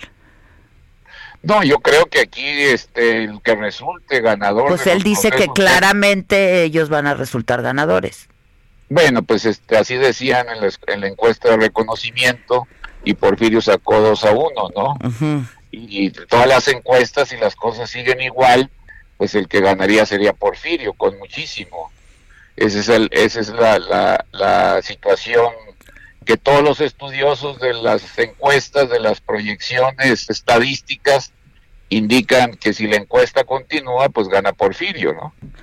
O sea, porque una ventaja, una ventaja de más de 40 puntos contra 20, pues este es indicativo de que el resultado de la encuesta pudiera favorecer eh, al que salió más alto en, la encuesta de reconocimiento. Ahora, dime algo, ¿tú has tenido acercamiento con Mario Delgado, por ejemplo, con Jacob Polensky ahora, con Porfirio, con, con quiénes has tenido Pues acercamiento? sí, yo te- tengo reuniones periódicas con compañeros este, de la Cámara que participan con Mario, Ujú. con Porfirio también, con Citlali. Eh, he buscado a todos, entonces yo creo que lo más urgente es un encuentro inmediato. Claro, es que Jacob se llama Citlali. Ah, pero este, si no, yo Tú digo dices la, otra Citlali. sí, la claro, Citlali, la claro. buena. Es que me acordé que Jacob también se llama la Sí, buena. de Citlali, la buena. Oye, espérame, pero entonces, ¿hay piso parejo? ¿No hay piso parejo? ¿Estás cargando los dados? Este... No, pero yo no, te, yo no tengo absolutamente ninguna posibilidad de cargar dados a algún lado o a otro, porque esto es un proceso Pero con organizado. Las impugnaciones, etcétera. Este es un proceso organizado absolutamente por una entidad totalmente ajena a Morena. Esa es la consecuencia de la sentencia del tribunal. Oye, este, dice Mario también que pues no se puede dirigir ni, as- ni dirigir, ¿no? Un partido como Morena y ninguno desde un escritorio en clara alusión a Porfirio. Pues yo creo que aquí entre todos vamos a tener que sacar el partido hacia adelante. Yo creo que no se puede excluir a nadie, tenemos que sacar el partido hacia adelante, urge que nos reunamos, que se cite de manera inmediata el Consejo Nacional, que integremos una gran comisión que nos ayude a organizar eh, el proceso electoral del próximo año y restablecer la institucionalidad en el partido. Yo creo que eso es lo más urgente. Bueno, entonces me dices, independientemente de lo que decida el tribunal, ¿qué van a hacer y tú como dirigente, qué estás pensando? No, pues yo siempre he acatado todas las sentencias del tribunal. La mayoría no me ha gustado y las he acatado a cabalidad. Pero dices, tenemos que buscar la forma. Entonces, tú ahora Sí, como dirigente, ¿qué piensas creo, hacer? Yo creo que eh, debemos de citar a una reunión urgente de todos los dirigentes del partido a nivel nacional, los que son integrantes de nuestro Consejo eh, Nacional, eh, muchos otros más también que son muy representativos y entre todos pues integrar una gran comisión muy eh, eh, unitaria que nos permita sacar adelante todo este proceso. ¿Cómo leíste el mucho partido para poco para tan poco dirigente? Pues mira, a mí no me cayó el saco en realidad. Yo entré este en el mes de marzo, eh, me agarró inmediatamente la pandemia, el confinamiento, la autoridad sanitaria eh, eh, me prohibió hacer todos los actos derivados de la convocatoria. Eh, eh, todos saben perfectamente que fue una convocatoria totalmente unitaria, que hice, hicimos un gran esfuerzo por encontrar absolutamente todas la, la- salidas, incorporar todos los puntos de vista. Me he pasado muchísimo tiempo eh, conciliando, tratando de articular las distintas propuestas. He actuado con la mayor de las institucionalidades, con mucha responsabilidad. Entonces yo creo que de mi parte yo he hecho el trabajo que me encomendaron. Bueno, vamos a esperar entonces el, el fallo del tribunal, ¿no? Y este, y si me permites, pues estemos en contacto. Sí, claro que sí? Adela. Muchísimas gracias. Al claro que contrario, al contrario. Cuídate, Gracias. adiós. Eh, Bye. Este, pues a ver qué pasa con Morena, ¿no? El que quede, pues sí va a tener mucho poder, ¿no? Este, Eh, hay dos elecciones ahorita, la elección del 2021, que es la más grande en la historia de México, y Morena, pues, con todo. con Morena todo. quiere más. No, ya me acordé hasta de esa canción. No la, po- no la podemos meter, pues la Ah, podemos sí, meter, en ra- 10 segundos sí la puedes meter. Si la morena pide más, eh, si la morena quiere más, pues dale lo que quiere. Candela, candela, ¿quién anda más? Así anda, ¿no? ¿Quién da más? Sí, así anda. Espero que sí diga Bueno. quién da más la canción, si no, queda perfecto, ¿Qué ¿eh? Queda? lo inventé, si no queda la bien. inventamos nosotros. Este, vamos al macabrón entonces en lo que encuentras la morena, ¿no? Sí, la morena que quiere más. Ok, continúa, Bueno. mamáquita. Pues esta, esta pandemia ha traído muchas cosas, ¿no? Desde ideas que cambian al mundo hasta ideas que solo hacen reír. Y entonces desde hace unos días se anda viralizando un video, este, híjole, que parece chiste, pero es en serio, yo te lo mandé hoy muy Yo temprano. lo había visto, me lo estuvieron mandando desde la semana pasada, no sé por qué se me había olvidado mandártelo. Este, sí parece un chiste, la verdad parece una parodia, ¿no? Yo pensé, te lo juro, o sea, te lo juro que pensé que era broma, como de estas parodias que hacen de comerciales, hasta que recordé que, pues la verdad es que en México muchos comerciales parecen parodia de Qué Saturday son, Night eh. Live, Qué ¿no? malos O sea, son algunos comerciales en México. En Estados Unidos yo a veces espero el corte Para para ver los comerciales claro. que son padrísimos. Aquí de veras qué malos son los comerciales. Sí, digo, en Estados Unidos también hay otra, ¿no? Los, los comerciales de medicamentos Ah, no, duran bueno. más, duran más los efectos secundarios que te puede causar No, el medicamento pues sí. que lo que hablan del medicamento. Pero, híjole, pues es que fíjate que el pues el ¿qué es? El centro deportivo Es el. Centro Deportivo Israelita, es el CDI, que es uno de los deportivos pues, más grandes de México y de América Latina, y que tiene muchos años y que tiene mucha tradición, y que pues yo creo que ahí todos los chavos aprendieron a jugar fútbol, a nadar, ¿no? Este, porque es enorme, o Pues sea, imagínate, Adela, después de que hiciste todo eso, ¿qué mejor que tener un poco de agua de la alberca, del Depor, directo en tu casa? ¿Cuánto cuesta la Con botella folio del y demás. Depor? No, es, que, hay que dicen, donar. vamos al Depor. hay Vamos que- al Depor. Cada quien dona lo que quiere, ¿no? Cada quien dona, pero va subiendo y entonces si donas lo suficiente te no me llega hagas tu mucho agua. caso, pero creo que la alberca del Depor la donó. No me hagas mucho caso. Sergio, si me estás oyendo, corrígeme. La donó el, el, el papá o el abuelo del papá de mis hijos, de Sergio. Pues Y pide agua, te corresponde. yo- a mí me corresponde, un- a mis hijos les corresponde un poco de agua. Porque él donó la alberca. Miren, la verdad es que todo es por donativo. Hacen una labor increíble, ¿eh? se los digo en serio, porque pues a toda la gente que no tiene posibilidades, pues el deporte es el deporte para toda la gente, ¿no? Y de ahí han salido futbolistas. El y las instalaciones son el- padrísimas. eh, la verdad las instalaciones no, están hombre, Las padrísimas. instalaciones están increíbles, pero, lo del agua y lo del muchachito vendiendo el agua. No, no, no, es que por favor vamos a escuchar este video donde se dice cómo pueden hacerse acreedores a un poco De agua, del Depor, pero parece broma. Es como un poco de agua del mar muerto, ¿no? Abajo no quieres agua de una alberca, o sea, no o sea, la yo más me quieres. estoy imaginando, por más cloro que le ponen y la limpia y le hacen pipí, mocos, Células saliva, muertas de célula muerta. Bueno, aunque no está muy cañón, pero además de generaciones.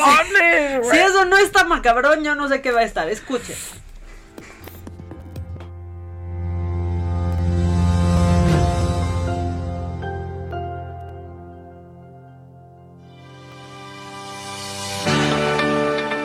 Hola, soy Avi Stern, número de socio 23230, nieto de uno de los fundadores de esta institución.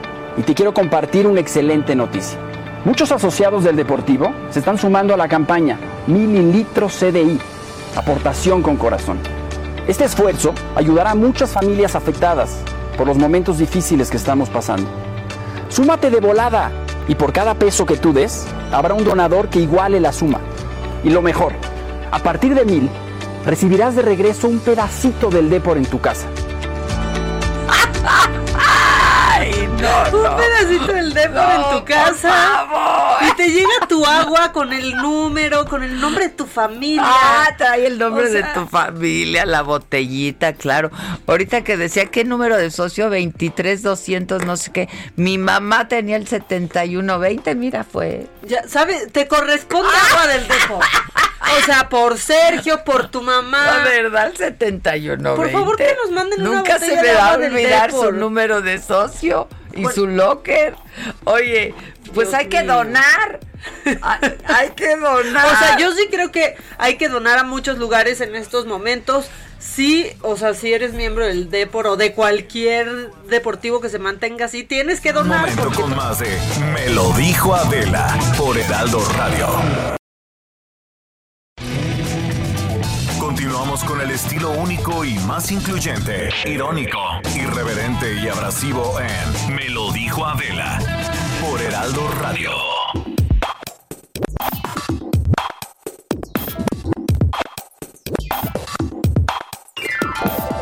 Espérate, me escribió Mili, mi hermana, claro, las tortas de salami del Depor.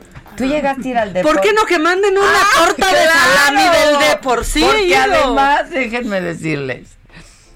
Uf, es que el salami kosher es buenísimo, la ¿Qué verdad. tal el salami Sí. kosher? Es buenísimo. muy rico. Pero entonces, entrabas al Depor y todo huele a salami. Y llegabas a la café. Pero te estoy hablando que no voy hace 40 años, ¿eh? Fácil. O más. Pero esos recuerdos ya sabes que nunca se olvidan. Y esos entonces la torta de salami era buenísima. Mira, mostaza, frijolitos, salami, lechuguita tantita y jalapeñitos. Y todo el mundo moría por una torta de tipo del chavo, pero La- pero con salami. con salami, ¿no? Que manden eso, que porque agua de la alberca de ya. Exacto. O sea- por un donativo te llegan tantas tortas de salami. O sea, lo que menos quieres de un lugar del que seas agua de la alberca. del que ¿Por qué? sea. O sea, el que sea, ¿eh? Te El digo que creyeron más que era de fifí. mar muerto. O sea, como si fuera del mar. Dicen que te avientas y flotas a esa alberca, No. ¿sí? No, o sea, te avientas y flotas. de Nadie quiere. De tanta cosa Agua que hay. de ahí. alberca. No, no, no. pues, ¿A quién se le ocurrió eso, Ster- Stern? Abby Stern, Abby socio Stern. 2200, no sé qué, No, o 22,000 o qué. 200. No, Ah, 2000 y 23,000. cacho, 20, algo así. Bueno, como ya decíamos, pues también hubo marcha este fin de semana. Pero hay unos bien desorientados en las marchas, o sea, que van a hacer bola, que mienten por convivir, y este señor se hizo viral porque pues nomás fue por echar relajo a la manifestación, no sabía ni qué decía. A ver. Escuchen. Lozano se vaya, que él representa toda la corrupción que ahorita este, tenemos aquí en nuestro país. ¿Por qué? Porque es financiado por todos políticos corruptos y es una y representa una nave de toda la corrupción que ha existido en nuestro país. ¡Fuera López! ¡Fuera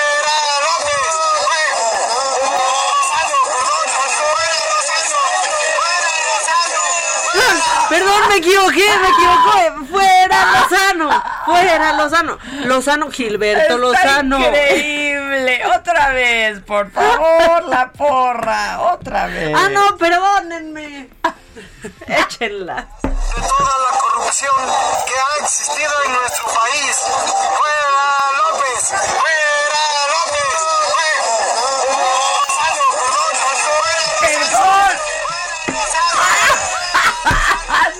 Perdón. Fuera Lozano. Un O sea, aguerrido. no saben para dónde. Y entonces. increíble. Nomás se les va en pura, en pura porra, que fuera, que tal, que si fuera la Inquisición los quemaba. Bueno, eso va porque los millennials han descubierto a Francisco Martín Moreno. Moreno, o sea, sí, sí, sí. por favor, escuchen eh, lo que dijo y por qué ustedes vieron seguramente en redes que estaban linchando a, A un señor llamado Francisco Martín Martín Moreno. Moreno. Esto dijo.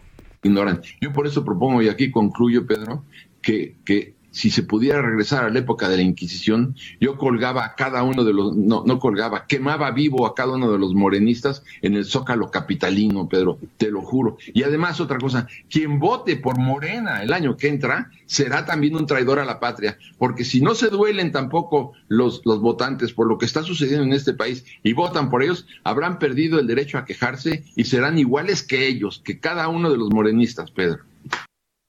Dios mío. No, pues y todavía es- corrige el camino, no colgaba, quemaba. ¡Quemaba! O sea, y, y yo de repente Pedro leía... era Pedro Ferriz, ¿no? Pedro No, Ferriz, ya. por Y supuesto. otro que dice, y muy Otros, pronto te vas a ir, dice Pedro enloquecido no, no, están desde, enloquecidos. desde la sala de su casa donde Están transmite. enloquecidos de verdad. ¿Qué le pasa? Y aparte... Digo, todos transmitimos ya desde las casas. No, pero él desde antes, desde que puso su plataforma. En la salita de Se atraviesa el nieto, así, ¿no? Pero bueno, ese- mira, ese es otro tema. Gente justificando lo que no, decía. no, hay manera de que saquen de contexto esto. Sí, no. o sea, no hay Pues ahí manera. lo dijo. está diciendo él. Y todavía no colgaba. colgaba, No, eso es rápido. quemaba. Quemaba, que se hagan chicharrón, que se sienta. No pueden Una decir pira eso. de morenistas. No, no, no, no puedes decir eso ni, ni, ni pensarlo siquiera. Ni... Ya después pidió perdón, porque piensan que ya pidiendo perdón no pasó nada. Pero también para pedir perdón hay que pedir perdón solamente, porque dijo que fue dolorosamente editado. Otra vez. Dolorosamente editado. Así, no es así lo dijo. ahí, ahí lo dijo, ahí lo dijo. Y luego más macabrón es que iba AMLO a contestarle a cualquiera. O sea, perdón, porque si un periodista, un historiador, lo que dice algo así, Claro. no lo escuches, no caigas en eso, porque pues también. Pero como no, si de eso se alimenta el presidente, o sea, está en su elemento, Imagínate- le encanta, ¿cómo no va a contestar? Le ¿Cómo encanta. puso a un becario o a Beatriz o a alguien en su oficina, así en su equipo, a buscar en friega de, búscate este tweet que puse en el 2017, búscatelo, ándale. Y entonces ahí están en el No, pues, timeline de- Jesús, Jesús, Sí, Jesús. en friega el pobre Jesús, este, buscando en el timeline de, de AMLO que puso en el 2017. Martín Moreno no votará por mí, comprendo. Es un mal escritor dedicado a explotar la ignorancia y el conserva- conservadurismo de la sociedad. Gracias.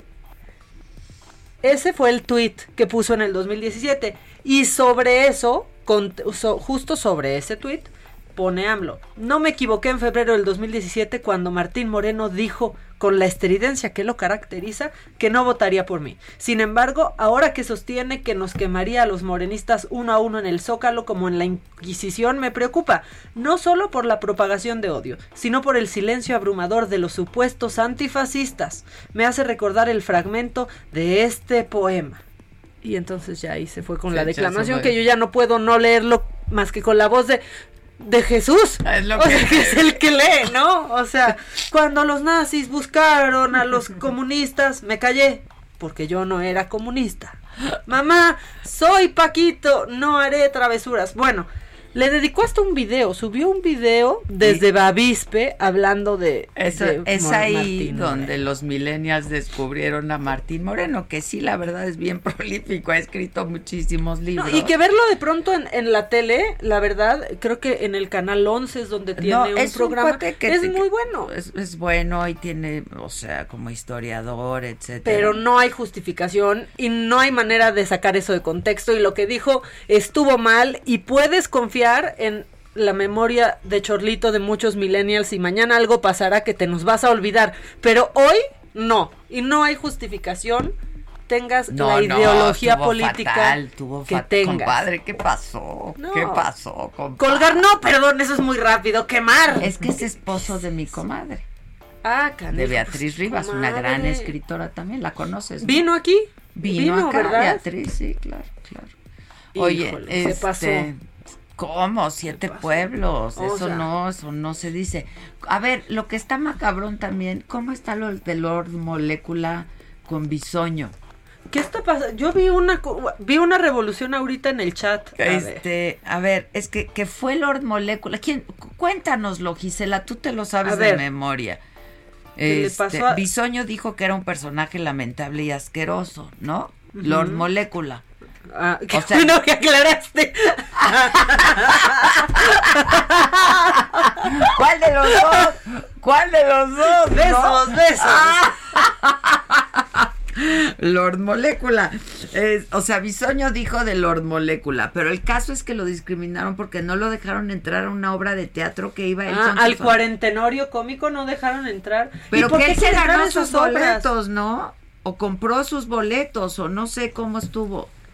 ¿Por qué Ah. no lo de eso también está macabro? Pues ya, es que estas odios, estas pasiones Ah, aquí está ya desbordadas, el tuit así literal como puso Lord Molecula oficial. A ver. Fue Molecufans, mañana se estrena el cuarentenorio cómico y hoy está empezando una función especial. A mí me invitó un familiar y no me dejaron pasar por ser Lord Molecula. Arroba Go Producciones a Daniel Bisoño y demás miembros del elenco les juro que de noche no trabajo. ¿Discriminación? Ah, no manches, Ah, ya para no- que no te dejen pasar al cuarentenorio cómico. no- no. ¿Y si fue, si fue cierto? Pues eso es lo que dijo. O sea, reconocieron a Lord Molécula como cuando reconocen a Palazuelos que llega a un lugar y le da Sí. la mejor mesa y este te lo reconocieron y no lo dejaron entrar. O sea, se reservaron el derecho de admisión. Ay, no lo creo. Digo, ahora sí ya reconocen a Lord Molecula más que, bueno, que a Sergio Goyri que tanto se quejó. Ah, no, no, o sea, de Yalitza, ay, mírala. Ahora él O ya sea, qué hace, ¿tú ¿no? crees que toda la gente sepa quién es lo- el, el de la taquilla del teatro? Que no lo hayan dejado entrar. No la creo, ¿eh? La verdad, no la creo. No sé qué diga Daniel, el, el otro personaje, no sé. ¿Qué Bisoño. dices, Gisela?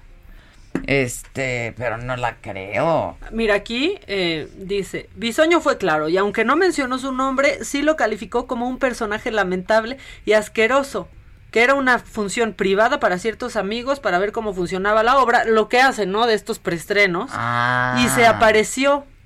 Y no lo, entonces sí es Y cierto que no, no lo dejaron, dejaron entrar. Hijos. Ya que te ande discriminando. Pues O si sea, es por, que sí a ver, si es por invitación, Y traía sus boletos. pero él trae su invitación, pues no pueden no dejarlo entrar. Ay, que nos ¿no? diga Alejandro Go. Vamos a preguntarle Ah, a Go. Go, Go, Go. Claro, pregúntale a Go qué Go, pasó. Go, go. Ale, ale, ale. A ver, ya le estoy O, escribiendo. o- o háblale por aquí. No, dile, te podemos marcar. Te podemos marcar, estamos en vivo y queremos saber por qué no pudo entrar Lord Molecula a ver el cuarentenorio cómico. A ver, sí. A ver si lo ¿Y ves. qué es eso de que no trabajo el fin de semana? ¿Qué puso? Los moles. Ah, pues sí, que no está trabajando de noche, ¿no? O en fin de semana, porque que no va a hacerles preguntas. Ya sabes, él que es tan audaz, tan, mordaz, tan incisivo. y- Tan incisivo, ¿no? dices, no me vaya a interrumpir aquí la, la función. Ya Tan está. incisivo. La neta, parece elenco del No, cuarentenorio. o sea, no, la- no me sorprendería. La neta, ya estamos todos muy mal, ¿eh? Esta- estas, de veras, pasiones desbordadas, exacerbadas de unos que odian a otros y otros. Ya, por favor. Sí, estamos bien malitos. o ya sea, estamos bien malitos de nuestro. de Yo no- de- conozco de nuestros personas Problemitas. En las mismas familias que casi llevan una listita de con qué fregar en la No, comida y familiar. ¿Viste de, lo que dijo ¿viste la otra? que frena? ¿Y viste sí? ¿Y de esto es qué eso? opinas? Y de esto tal. Y en los chats de los amigos, una pleiterío, les estoy diciendo que yo fui... Yo ya me he visto envuelta en No, una yo no, yo no ¿eh? me O envuelvo sea, en esas cosas, ni me participo, ni ya, contesto, ya. ni nada. En la casa de una y así enojándose, no, espérense. Sí, en la casa de En una. la casa no. de una. No, la sangre, por favor, que privilegien, privilegien los por lazos Consanguíneos. consanguíneos. Benito. Camelo.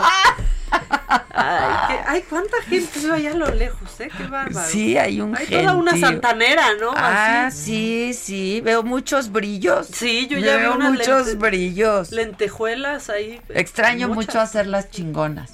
Mira, ¿te acuerdas que el año pasado ya estaba súper cansada? Y entonces, eh, una y el más, financiero, y entonces las chingonas, y entonces conferencias, y entonces Saga Live, y entonces el... ra- Y ahorita extraño mucho hacer. Sí, vi comunicado apenas que será la semana pasada Ajá, sobre el que iba a ser en el Pepsi Center. Del que, que iba a ser en el Pepsi Center porque gente compró boletos, pues salió un comunicado de la producción que de los empresarios que pues vamos a retomar hasta que den chance del 70% de aforo.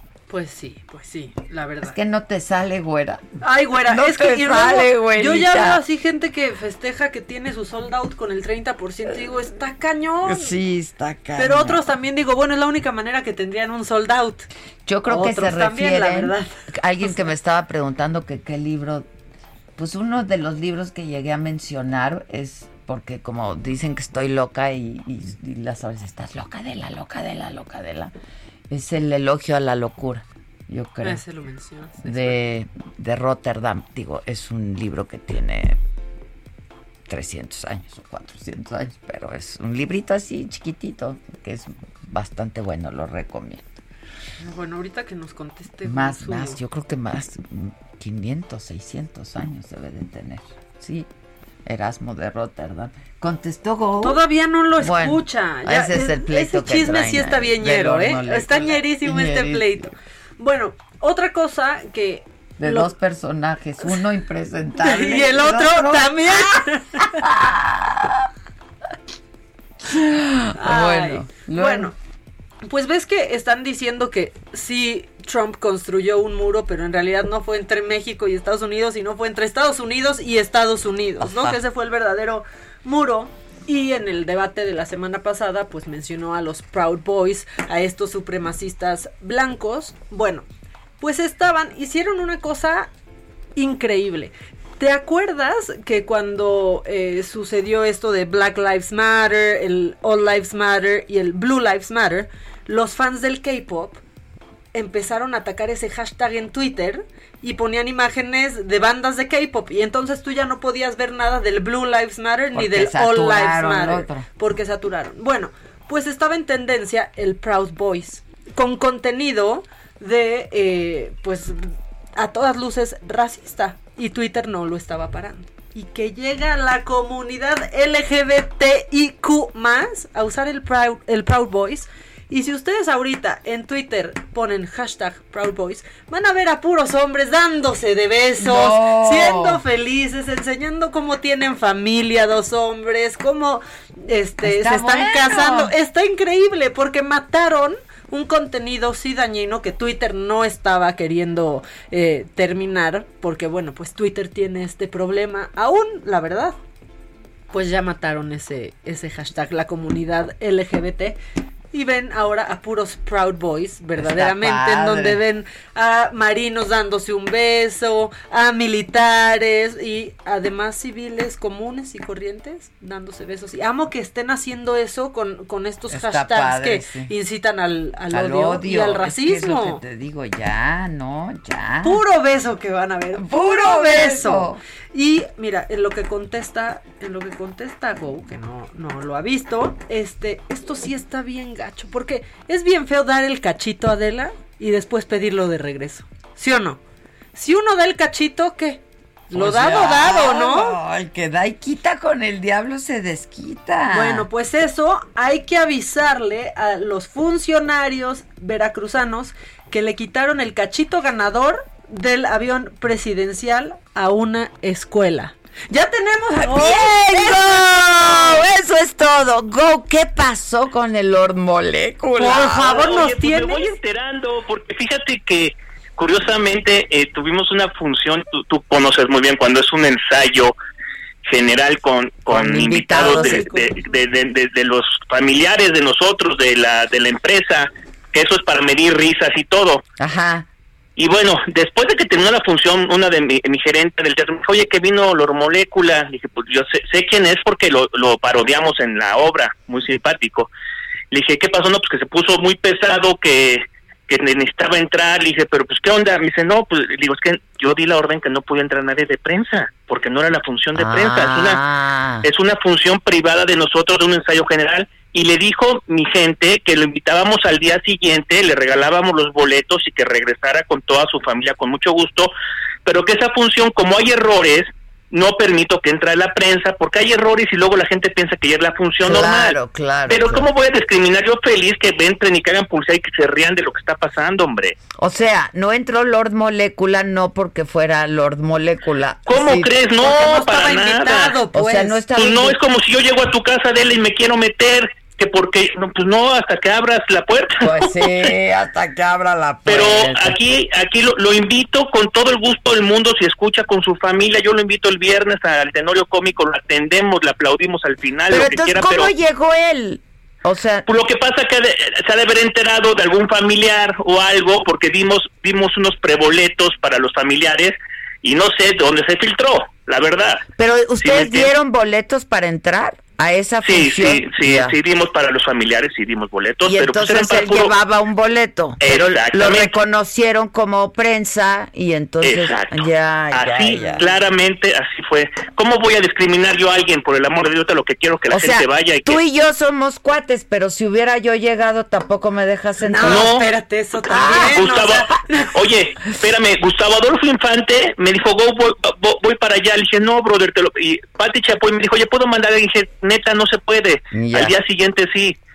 Entonces, y dijo, no, es que yo no voy como periodista. Pues sí, pero eres periodista, brother. Claro, claro, o sea, no te puedes quitar y ponerle investidura. Pues La sí, pero cachucha, no ¿no? es nada en contra de la parte, lo parodiamos maravilloso en la obra, va a estar feliz porque lo estoy haciendo muy famoso al señor, vas a ver. Está increíble No que hagas parodia de una parodia, güey, ya de por sí. Oye, quiero decirles que estoy muy contento aprovechando eh, que entraron dos mil personas en las cuatro funciones, o sea, fueron como casi 500 por función. Yo estaba, la verdad, nervioso y con aquellos en la garganta porque eh, que no llegara gente. Y sí, el público llegó y es una cosa muy chistosa porque todos con cubreboca riéndose, siguiendo todas las normas, pero pues la gente salió muy contenta. Y aparte estrenas también este fin de semana, ¿no? A oscuras me da risa con Albertano, con Inel Conde, con el negrito Araiza. Va a estar divertidísima. Pero bueno, yo El invito a todos. es buenazo también. No, está, está muy cagado, muy simpático. Es el negro. muy chistoso el negro. Oye, eh, pero entonces sí te, sí- te ha salido bien. ¿Cuánta gente está entrando por función? 500 personas y el límite que tenemos son 600, o ¿Qué sea, metí el- el 90% Es el 30% de afore. ¿O cómo? Sí. Ok. del aforo. Que caben 2.200, el 30% puedo meter 627. Ok. Metí 500. Y en el Aldama caben 1.109, puedo meter 227. ¿Y estás haciendo cuatro funciones? Cuatro funciones de tenorio y cinco de oscuras. Ya, para pues para salir, ¿no? Porque si no, Pues pues, sí, la no, ahorita no. mira, lo que yo digo, yo prefiero perder trabajando que perder estando en mi casa. Entonces ahorita, mientras se reactiva esto, ya empezaron a cobrar los técnicos, los de la dulcería, los viene viene, el organillero de afuera, o sea, ya se empezó a reactivar esto. Y entonces muchos compañeros productores ya vieron que me fue bien, qué padre que se reactive y ya se están animando a ellos a, a abrir también. Claro, ojalá. o, sea que fui, o que- o sea que fui al conejillo de indias, el que me aventé del Pero paracaídas. está bien, como siempre. Oye, Go, y dime algo. ¿Y qué, cuántas butacas dejas entre entre personas o cómo está? Dos butacas, o sea, está chico, como dice eh, Lalo España, está padre porque sales con tu vieja y la tienes muy lejos. Qué bueno es Lalo España también. Put- no, el, el indio Brian se lo come El indio Brian acaba de estar en la saga y estuvo divertidísimo. Es divertidísimo este cuate. Sí. El JJ, que es otro comediante, Cepillín te lo comes vivo en Ya escena. me dijeron. Y Claudio Herrera que Agatel, ¿no? Hace. A Gagel, por favor, Gagel. ¿Eh? Gagel. Es el doctor Gagel. El jueves va a ir a saga, por cierto, el doctor Gagel. Y también te voy a mandar al peje de nosotros. Sí, también, también. Está- tienen un sketch ellos divertidísimo, divertidísimo. En verdad, es muy padre ver cómo eh, los mexicanos nos reímos de nuestras tragedias, porque así, nos ha, así ha sido siempre. Y bueno, pues la gente sale feliz, eh, riéndose, y es lo que necesitamos ahorita, salud mental, divertirnos. Este, pues sí, la verdad que sí hacen falta harta risa. ¿Cuándo van? ¿Y si los, de- y si los dejo entrar? Sí, te avisamos exacto. para no hacer un los moléculas, Sí, ¿no? sí, sí. Oye, pero fíjate que lo chistoso es que yo le, eh, a todo mi elenco y a Bisoño decían, no, no hay que contestar porque no hicimos nada malo, nadie contesta en Twitter ni nada, el señor está invitado y bueno, pues que vaya cuando quiere y con mucho gusto le regalo los boletos. Pues sí, estoy de acuerdo. Eso está bien, pero de eso de invitado. aplauso al final, mira, Go, ya, por favor, ¿eh? Aplauso Tampoco exageremos. O sea, Ay, Dios mío. Va a estar buenísima la parodia de este No, no, no, personaje, porque es un personaje. ¿Quién lo hace? Oye, él, eh? lo, ¿Cuántos lo hace? Julio Alegría, lo hace Julio Alegría Claro. Y lo hace, hijo, la caracterización es igualita y las preguntas que hace, bueno. No, no, le, no. le- le- le pregunta, le pregunta a Gagel, por favor, una, una pregunta inteligente. Sí, le he estado planeando toda la semana. ¿Me puede decir qué signo del zodiaco es usted? Está buenísima. No, se van a divertir mucho. pues Pues, oye, pues, porque- siempre a sus órdenes y no discrimino ni a mi vieja. Eh, todo el mundo puede ir. Exacto, ya si no discriminas a... Está buenísimo salir con tu esposa y tenerla de lejos. o con tu esposo, está buenísimo. Pues, o- con juntos, quien no quieras. Exacto, te mando un beso. Gracias, besos a las Bye, dos. bye. Pues ya nos vamos nosotros también. Ay, qué bueno, nos hace reír hasta sin querer los moléculas. Está buenísimo. Que- que- que- que lea, no sé qué lea. Este, ¿qué? La Asociación de Radio del Valle de México entrega esta tarde el premio a la creatividad en radio que llega a su edición número 30. Por favor, sigan la edición, en una de esas nos ganamos algo. Va a ser vía streaming a partir de las 5 de la tarde. Échanos porras, ¿no? A lo mejor nos ganamos algo. Ay, qué subidón el lunes. estaría buenísimo. 5 de la tarde. Gracias y besos y pues ya Y empezamos la semana, ya empezamos la semana.